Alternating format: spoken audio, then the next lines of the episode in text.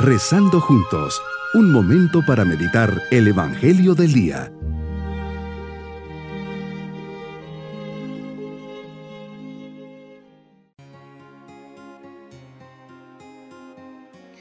En este día 11 de agosto, memoria de Santa Clara, preparamos nuestro corazón para nuestra meditación.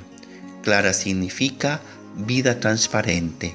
Nació en Asís, Italia, en 1193 cuando ella tenía 18 años, San Francisco predicó en Asís los sermones de Cuaresma y allí insistió en que para tener plena libertad para seguir a Jesucristo hay que librarse de las riquezas y bienes materiales. En secreto se fue a buscar al santo para pedirle que la instruyera en el modo de lograr conseguir la perfección cristiana. Él le dijo que había que desprenderse de todo. De rodillas ante San Francisco, hizo clara la promesa de renunciar a las riquezas y comodidades del mundo y dedicarse a una vida de oración, pobreza y penitencia. El santo, como primer paso, tomó unas tijeras y le cortó su larga y hermosa cabellera y le colocó en la cabeza un sencillo manto.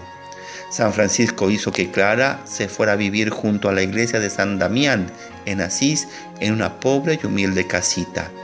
27 años estuvo enferma nuestra santa, pero su enfermedad la soportaba con paciencia heroica. En su lecho bordaba y hacía costuras y oraba sin cesar. La santa repetía, desde que me dediqué a pensar y meditar en la pasión y muerte de nuestro Señor Jesucristo, ya los dolores y sufrimientos no me desaniman, sino que me consuelan. El 10 de agosto del año de 1253, a los 60 años de edad y 41 años de vida religiosa, se fue al cielo a recibir su premio. Un día como hoy fue sepultada. Santa Clara bendita, no dejes nunca de rogar a Dios por nosotros. Meditemos en el Evangelio de San Mateo capítulo 16 versículos 24 al 28. Hoy Señor tu enseñanza es clara no solo me invitas a seguirte, me das la libertad de escogerte. El que quiera venir conmigo. Dar ese paso forma parte de mi elección, de mi decisión, de responder a una llamada que tú me haces. Aquí se nota la radicalidad de tu mensaje.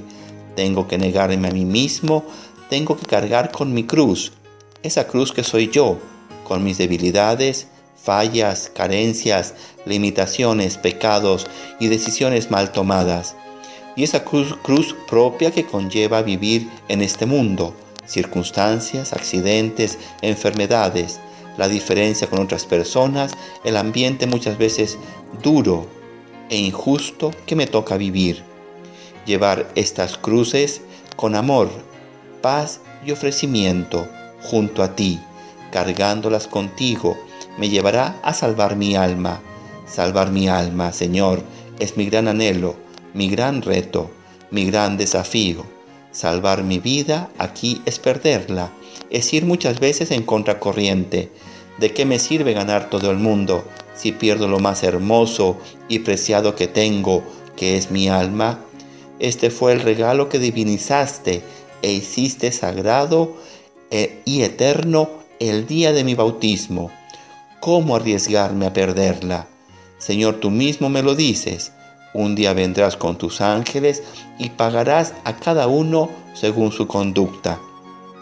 Señor, que mi vivir diario sea intachable a tus ojos, que tu fuerza y omnipotencia se manifieste en medio de mi debilidad, que cada día busque con mayor sencillez, pero claridad, el camino de perfección que esperas de mí y que te agrade en todo medito, si todo lo miro, evalúo, juzgo según tu criterio, ¿qué harías en mi lugar? Esta es la pregunta que constantemente me debo hacer.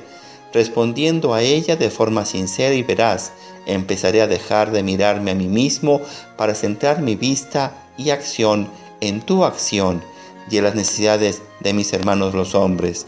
Paradójicamente, en este mirar a los demás y olvidarme de mí de mi ego está la verdadera felicidad. Señor, te pido que me des las fuerzas que necesito para levantar la cabeza y dejar de mirarme siempre y en todo momento a mí mismo. Que tú y mis hermanos sean siempre el objeto de mi vida y de mis preocupaciones. Hoy, Señor, mi propósito será ver las cruces que tengo que llevar, mi carácter, mi impaciencia, la enfermedad que me está deprimiendo, el ambiente hostil que me está tocando vivir en torno a mi fe, y lo aceptaré. Haré una oración de conformidad y te ofreceré todo. Mis queridos niños, Jesús nos invita a seguirle y a ser sus amigos. Esto implica para nosotros un gran desafío pues tenemos que ir en contracorriente de tantos criterios tan contrarios al querer de Jesús. Siempre lo bueno cuesta y salvar nuestra alma vale cualquier esfuerzo y sacrificio. Al final tendremos nuestra recompensa. Y nos vamos con la bendición del Señor. Y la bendición de Dios Todopoderoso, Padre, Hijo y Espíritu Santo, descienda sobre todos nosotros. Bonito día. Hemos rezado junto con el Padre Denis Doren, Legionario de Cristo.